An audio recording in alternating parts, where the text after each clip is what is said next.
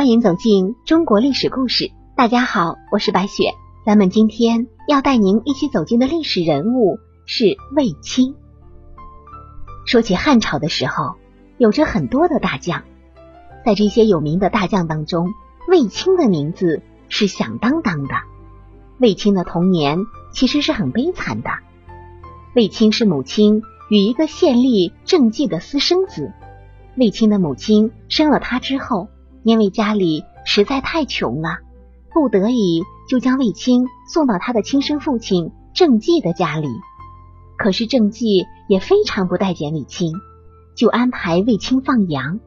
郑季的其他儿子也并未将卫青当做兄弟看待，经常欺负他，把卫青当做下人来使唤。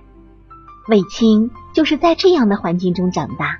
最后，因为机缘巧合，还为汉武帝出征打下了不小的疆土，立了功劳，成为一名大将军。卫青站起来了，他的家族也因此变得尊贵。可是为什么最后卫青去世之后，他的家族就被灭族了呢？卫青到底犯了多大的罪呢？说起这个卫青啊，他的作战能力是相当厉害的。匈奴听见卫青的名字，都是闻风丧胆。自从汉武帝当上皇帝之后，就改变了以前汉朝对外的政策。汉朝不再怀柔屈服了，而是开始主动进攻。汉武帝主动派兵去收回以前的领土，在这个过程中，卫青的能力就展现了出来。然后得到汉武帝的赏识，汉武帝任命卫青为车骑将军。率领一万骑兵迎击匈奴，汉军兵分四路，车骑将军卫青出上谷，公孙敖从代郡，轻车将军公孙贺从云中，骁骑将军李广从雁门出兵，四路将领各率一万骑兵，卫青部队立下首功，首虏匈奴七百余人。龙城之战是汉朝。第一次对匈奴大规模的军事取胜，大大提高了国人的军事斗争信心。后来，卫青六征匈奴，收复河朔、河套地区，立下不世之功。漠北大战之后，在相当长的时间里，解除了匈奴对汉朝的军事威胁。卫青军功卓著，官至大将军、大司马，封长平侯，食邑一万六千七百户。再加上卫青的姐姐卫子夫被汉武帝给看中了，然后进宫当了娘娘，后来又生下了刘据，刘据成为太子，而汉武帝也非常喜欢刘据，也很宠卫子夫。此时啊，卫青可谓是炙手可热的大人物。咱们抛开皇帝的小舅子这层关系不说，他是皇帝的姐夫，单凭军功。满朝上下无人能敌，可是卫青却很低调，从来不养门客，因为他心里明白，自己那苦难的童年能走到今天这一步已经足够了。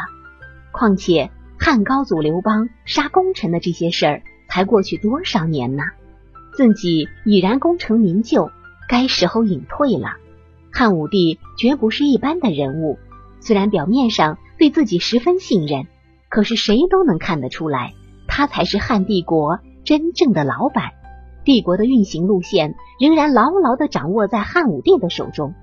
在这样的老板手下做事，自己还是低调为上。终其一生，卫青对汉朝都是忠心耿耿，从来没有半点逾越之举。有生之年得以善终。卫青的作战能力，很多人都是了解的。七次征伐匈奴。打得匈奴无力还击，离开了占领的领土，使得汉朝收复失地。卫青带着部队回朝之后，汉武帝官封大将军。这个时候，卫青已经很了不起了，手里面握着全国的兵权。他当时的权力是在一人之下，万人之上。从这咱们就能看出汉武帝是多么宠他。可是树大招风。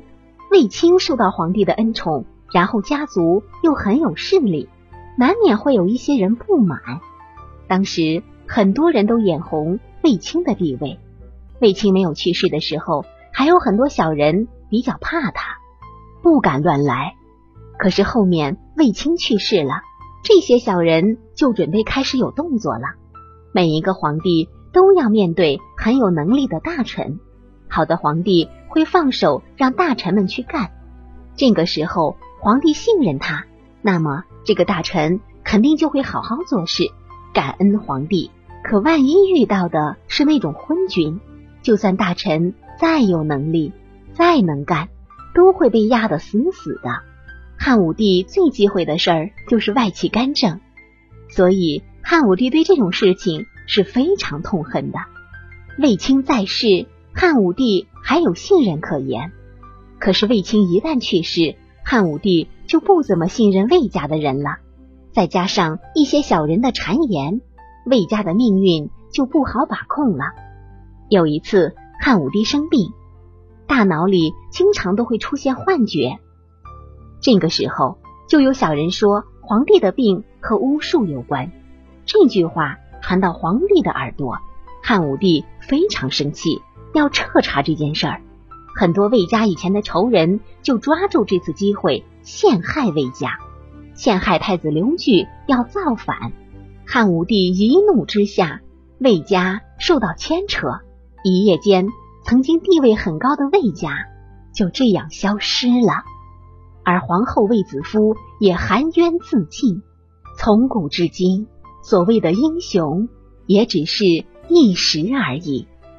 好了，朋友们，本期的故事到这里就结束了，感谢您的收听。下期我们将和您走进完颜阿骨打的故事。我是白雪，下期再见。